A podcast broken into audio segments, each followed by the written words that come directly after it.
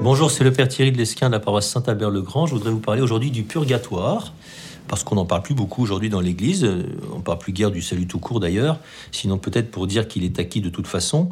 Donc existe l'enfer et le purgatoire aussi. Alors c'est plus confortable, hein, mais, c'est, mais le problème c'est que ça ne doit pas être vrai quand même. C'est contraire à la tradition catholique, ce qui dans la foi chrétienne signifie, catholique en tout cas, signifie normalement que c'est faux, parce que l'Esprit Saint qui inspire le magistère de l'Église à travers les âges ne se contredit pas. Alors même si c'est pas forcément beaucoup énoncé aujourd'hui, la doctrine de l'Église en la matière est très explicite. Hein. Je peux vous citer le catéchisme de l'Église catholique numéro 1030 et 31. Ceux qui meurent dans la grâce et l'amitié de Dieu, mais imparfaitement purifiés, bien qu'assurés de leur salut éternel, souffrent après leur mort une purification afin d'obtenir la sainteté nécessaire pour entrer dans la gloire du ciel. Et numéro 1031, l'Église appelle purgatoire cette purification finale des élus qui est tout à fait distincte du châtiment des damnés. C'est très clair.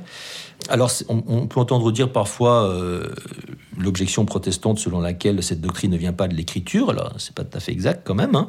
Je vous cite le livre des Maccabées, le deuxième livre des Maccabées au chapitre 12, hein, où Judas, Judas, Maccabée fait faire un, sacrifice expiatoire pour les morts afin qu'ils soient délivrés de leurs péchés. Hein, ce qui suppose qu'il y a une purification possible après la mort. Et Jésus lui-même semble rejoindre cette idée dans l'Évangile quand il dit que si quelqu'un parle euh, blasphème contre l'Esprit Saint, cela ne lui sera pas pardonné ni en ce monde-ci, ni dans le monde à venir.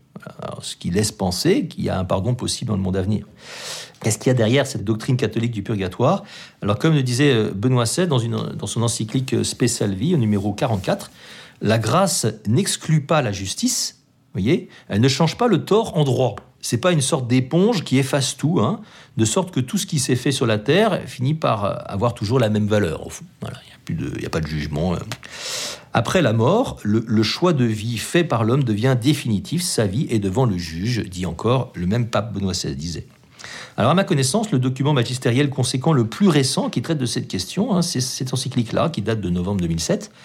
Et c'est pas rien d'y lire que Benoît XVI prend position, numéro 45-46. Alors, c'est vrai, sous forme d'hypothèse, assez curieux d'ailleurs comme, euh, comme mode de fonctionnement dans une encyclique, mais c'est quand même une encyclique et c'est un document de très haute autorité du magistère de l'Église. Alors il y dit les choses suivantes. Il dit d'abord qu'on doit tenir la possibilité d'aller en enfer. Il est vraisemblable que certaines personnes y aillent, dit-il, numéro 45.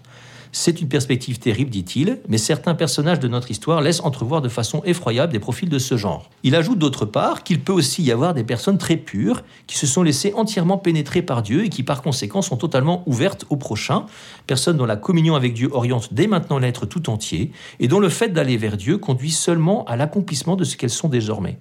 Hein, Ceux-là sont donc ceux qui meurent en saint. Et il ajoute encore, je le cite, Selon nos expériences, cependant, ni un cas ni l'autre ne sont la normalité dans l'existence humaine. Chez la plupart des hommes, comme nous pouvons le penser, demeure présente au plus profond de leur être une ultime ouverture intérieure pour la vérité, pour l'amour, pour Dieu. Mais dans les choix concrets de vie, elle est recouverte depuis toujours de nouveaux compromis avec le mal, beaucoup de saleté recouvre la pureté. Pour se sauver, il faut traverser soi-même le feu, afin de devenir définitivement capable de Dieu et de pouvoir prendre la place à la table du banquet nuptial éternel. En d'autres termes, Benoît XVI a émis l'hypothèse dans son encyclique que la plupart des hommes seront sauvés. il n'en a pas la certitude, hein, bien sûr, mais il le pense. Et il pense aussi que la plupart d'entre eux vont au purgatoire, hein, dans l'espérance qu'ils seront peu allés en enfer, convaincus aussi qu'il n'y en a pas beaucoup qui meurent enceints. Ça déjà, c'est pas acquis pour tout le monde. Ça reste une hypothèse de sa part, mais enfin une hypothèse quand même d'un homme d'autorité. En fait, c'est une vision très optimiste de sa part qui diffère de beaucoup de celle des grands penseurs de l'histoire de l'Église et probablement de la majorité d'entre eux, sûrement même. En particulier Saint Augustin, Saint Thomas d'Aquin, qui étaient convaincus qu'il y avait beaucoup de monde en enfer. Qu'est-ce qui a pu faire changer à ce point la pensée? Alors, on peut dire de l'Église, parce qu'on doit bien reconnaître qu'aujourd'hui, beaucoup de chrétiens vont quand même plutôt dans le sens du pape Benoît XVI. Peut-être que c'est le contact avec le réel, tout simplement. Selon nos expériences, dit Benoît XVI, la mondialisation contemporaine a brassé les peuples, mélangé les cultures, les religions. Il nous paraît un peu difficile de ne pas espérer le salut de notre voisin de palier qui ne croit pas au Christ et qui est quand même un peu sympathique. Il ne s'agit pas pour autant de passer à une vision de salut automatique, euh, à laquelle euh, certains sont clairement passés, qui n'accorderait pas de valeur à la liberté humaine et donc aucun mérite à nos choix en ce monde. J'aime bien la figure de Jacques Fesch. Si vous ne le connaissez pas, il a été guillotiné le 1er octobre 1957 après avoir euh, tué un, policier. à la prison de la Santé, près de ma paroisse. il écrivait ceci avant de mourir, où il s'est converti donc en prison. Je voudrais que tous ceux qui vivent dans le monde comprennent, comme je le comprends actuellement, la difficulté qu'il y a à passer par la porte étroite. Il n'y a pas d'à peu près. La pureté la plus absolue est exigée. Celui qui se présentera devant son Père céleste avec le moindre péché véniel non expié ira se purifier au feu du purgatoire. Une parole d'autorité un peu plus reconnue par l'Église, Sainte Catherine de Gênes, donc 15-16e euh, siècle, elle écrit dans son traité sur le purgatoire, le paradis n'a pas de porte et peut y entrer qui veut. Mais la divine essence est si pure que l'âme trouvant en elle-même la plus légère imperfection se jetterait d'elle-même dans un millier d'enfers plutôt que de paraître souillée en la présence de la divine majesté. Sachant alors que le purgatoire est institué pour la purifier, elle s'y précipiterait d'elle-même, quoi. Dit autrement, le purgatoire, c'est un fruit éminent de la miséricorde de Dieu qui rend possible notre purification au-delà de la mort, pour nous rendre aptes à la participation à sa gloire si nous n'avons pas suffisamment profité de notre vie en ce monde pour ça. Qu'est-ce qu'on peut dire du purgatoire lui-même?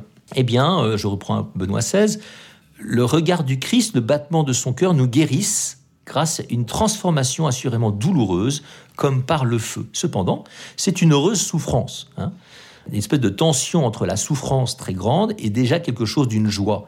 Le feu, disait Catherine de Gênes, consume sans trêve la rouille du péché. Quoique le temps s'abrège, la peine ne diminue jamais. Hein. comme le, pape Benoît XVI disait que la durée de cette brûlure qui transforme, nous ne faut pas la calculer avec des mesures chronométriques de ce monde. Hein. C'est le temps du cœur, le temps du passage à la communion avec Dieu dans le corps du Christ. Donc ces douleurs, elles durent, et elles sont tellement grandes qu'aucune langue ne peut les décrire, disait Catherine de Gênes, ni aucune intelligence comprendre, à moins qu'il ne soit révélé par une grâce spéciale. Les souffrances du purgatoire peuvent aller de pair avec celles de l'enfer, mais, autre aspect, comparées à l'amour de Dieu, elles ne sont rien. Une espèce de paradoxe sorte de tension entre la souffrance et l'amour. La plus grande souffrance des âmes, c'est de voir en elles ce qui déplaît à Dieu et de découvrir que malgré sa bonté, elles y ont consenti.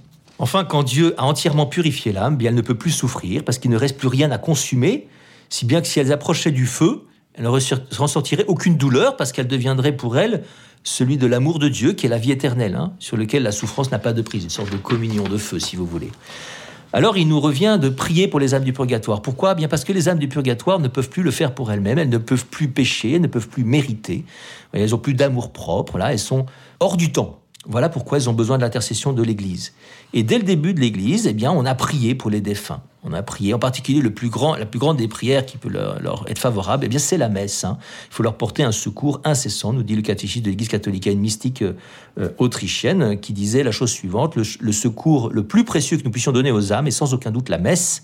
Si l'on savait quel est le prix d'une seule messe pour l'éternité, les églises seraient pleines même les jours de semaine. Un acte de charité que de célébrer des messes pour les défunts. Alors, je termine par un petit témoignage de Thérèse d'Avila, j'ai plus beaucoup le temps, qui, qui a vu beaucoup de personnes après leur mort. Une religieuse mourut à l'âge de 18 ans, dit-elle 18 ou 20 ans. Elle avait toujours été malade et s'était montrée constamment une grande servante de Dieu, zélée pour le cœur et très vertueuse. J'étais persuadé qu'après tant de mots, elle, avait plus de mérite qu'il ne fallait pour éviter le purgatoire. Cependant, tandis que j'assistais aux heures et avant que l'enterrement ait lieu, c'est-à-dire 4 heures environ après sa mort, je la vis sortir des profondeurs de la terre à son côté droit et s'en aller vers le ciel.